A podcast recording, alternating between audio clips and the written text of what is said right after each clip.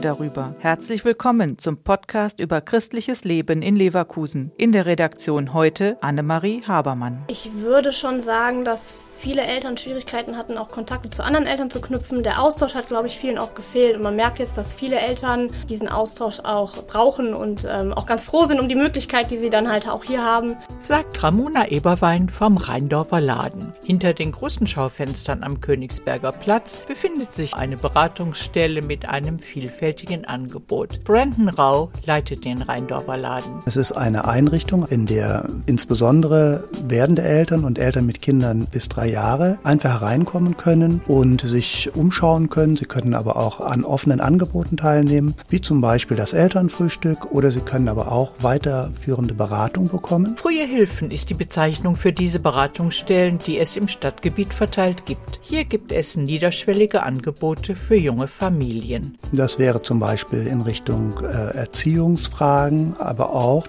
Schuldnerberatung, die sehr gefragt ist, oder auch Beratung für Migranten, also Leute, die zugereist gereist sind und äh, Fragen haben zu Lebensunterhalt, Fragen zur Wohnungssuche, Frage zur, zur Einbürgerung oder wie sie halt hier in ihrem neuen Land ankommen.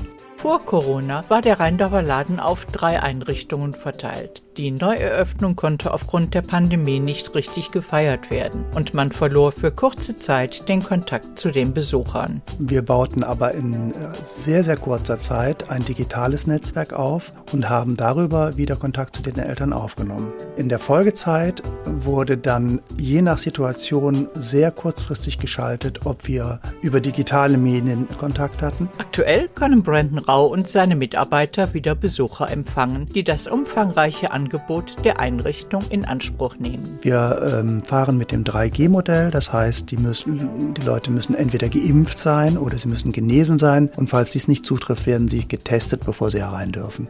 Der Podcast ist eine Produktion der Medienwerkstatt Leverkusen, der Ort für Qualifizierungen rund um Radio, Ton und Videoaufnahmen. Weitere Informationen unter www.bildungsforum-leverkusen.de slash Medienwerkstatt.